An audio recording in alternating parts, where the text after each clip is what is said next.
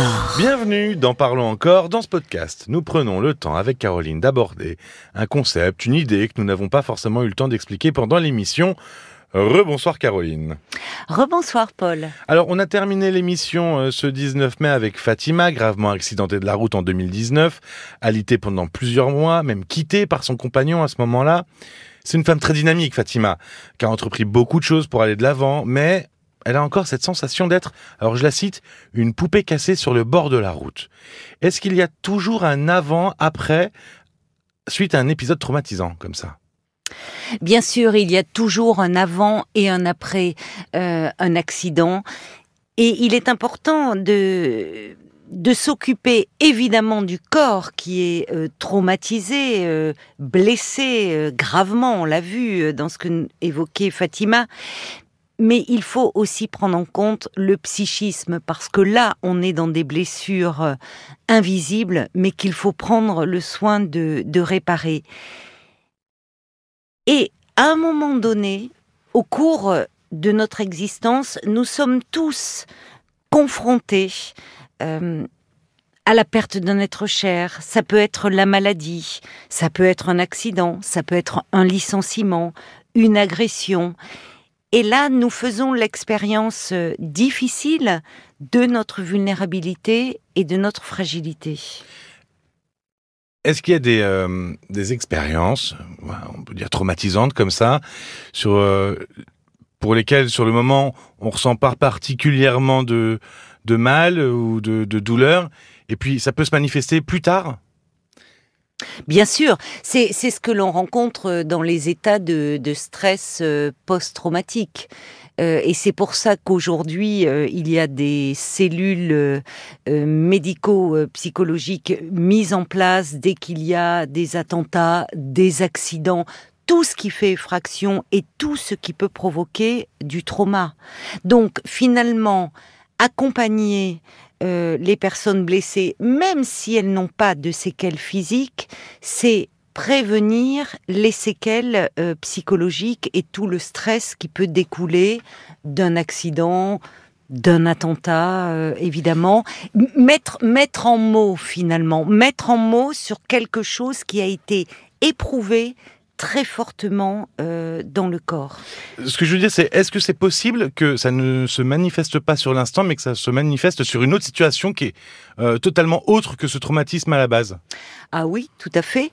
Euh, on voit, c'est-à-dire qu'il y a quelque chose qui peut être refoulé, c'est-à-dire enfoui très profondément dans l'inconscient, et qui, à la faveur, alors de quelque chose, ça peut être un mot, ça peut être une attitude, ça peut être une odeur qui va raviver euh, le ce qui a fait traumatisme.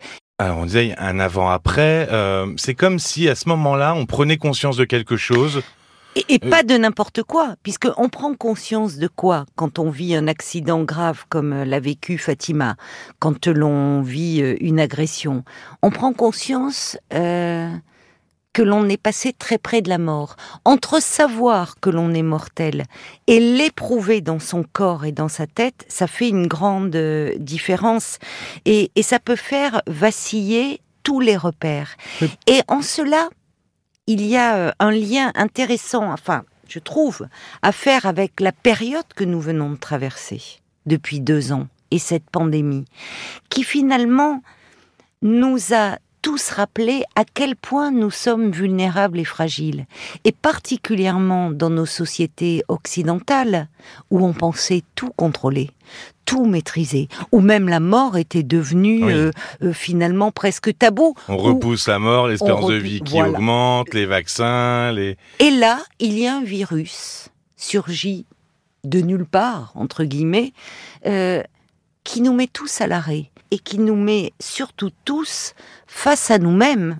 Là où nous sommes plutôt, euh, enfin, toujours dans nos sociétés occidentales, c'est on, voit le, le euh, les gens sont pris dans un tourbillon, dans un mouvement, finalement pour éviter ce face à face. Oui, parce que souvent dans ce genre de, de dans ce genre de, de situation, derrière il y a beaucoup de gens qui disent oh, je crois que la vie a plein de dents, je, je fais plein d'activités, j'en profite au maximum parce que la vie est courte, parce qu'elle est fragile. C'est ça.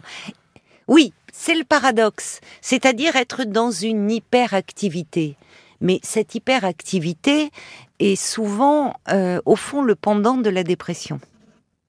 Pour fuir quelque chose de finalement, dépressif, oui, être, être dans l'action, ne pas être. Il y a une angoisse derrière, Ouais. une angoisse qui est un moteur.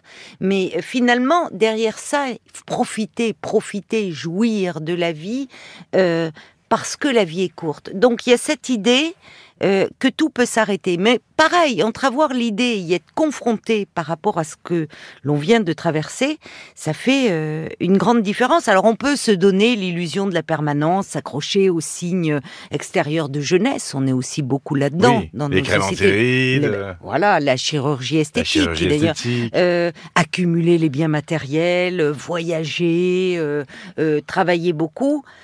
En même temps, à un moment, Tout euh, s'arrête. Tout s'arrête. Mais il faut savoir que dans la nature, comme dans nos relations, il n'y a pas de gain sans perte. C'est le cycle de la vie. Euh, dans la nature, euh, bah, à un moment, il faut bien que la fleur meure pour que naisse le fruit.